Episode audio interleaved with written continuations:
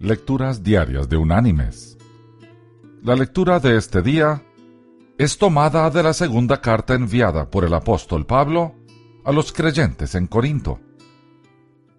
Allí en el capítulo 3 vamos a leer desde el versículo 12 hasta el versículo 18, que dice, Así que, teniendo tal esperanza, actuamos con mucha franqueza, y no como Moisés, que ponía un velo sobre su rostro para que los hijos de Israel no fijaran la vista en el fin de aquello que había de desaparecer. Pero el entendimiento de ellos se embotó, porque hasta el día de hoy, cuando leen el antiguo pacto, les queda el mismo velo sin descorrer, el cual por Cristo es quitado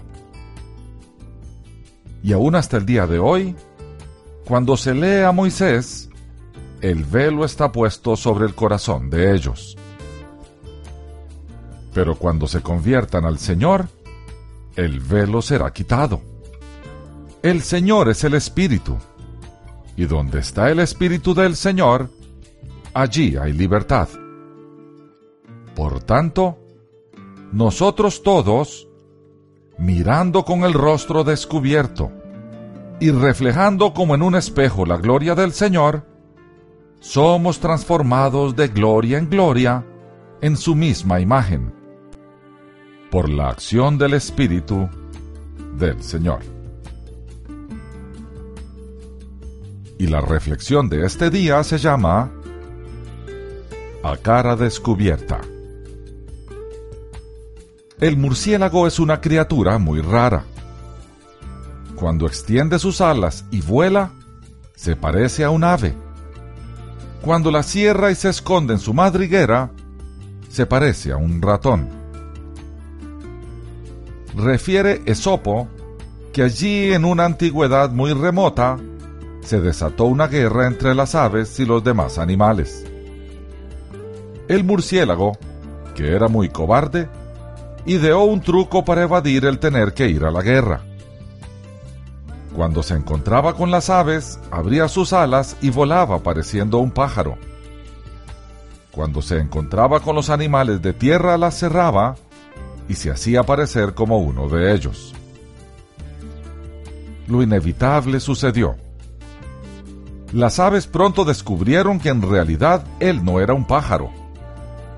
Los animales a su vez decidieron que él no era uno de ellos. Tanto los unos como los otros arremetieron contra él. Y desde entonces, según Esopo, el murciélago teme salir a la claridad y es por eso que hace sus correrías de noche. Mis queridos hermanos y amigos, desgraciadamente, Muchos cristianos viven una vida parecida al animal de la fábula, cuando deberían estar viviendo la vida cristiana victoriosa. Parecieran estar atrapados en la derrota.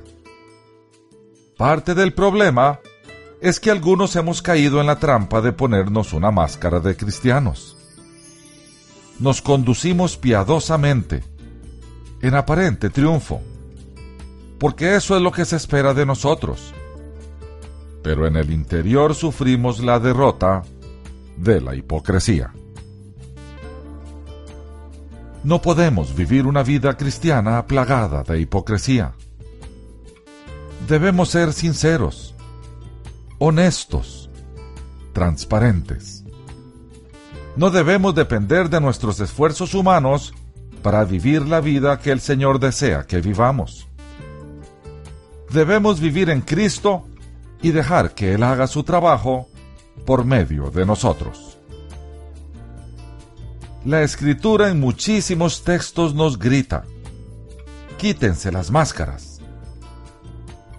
La razón es simple. Si nos mostramos como genuinos cristianos, los demás sabrán a dónde ir cuando necesiten a Jesús. Que Dios te bendiga.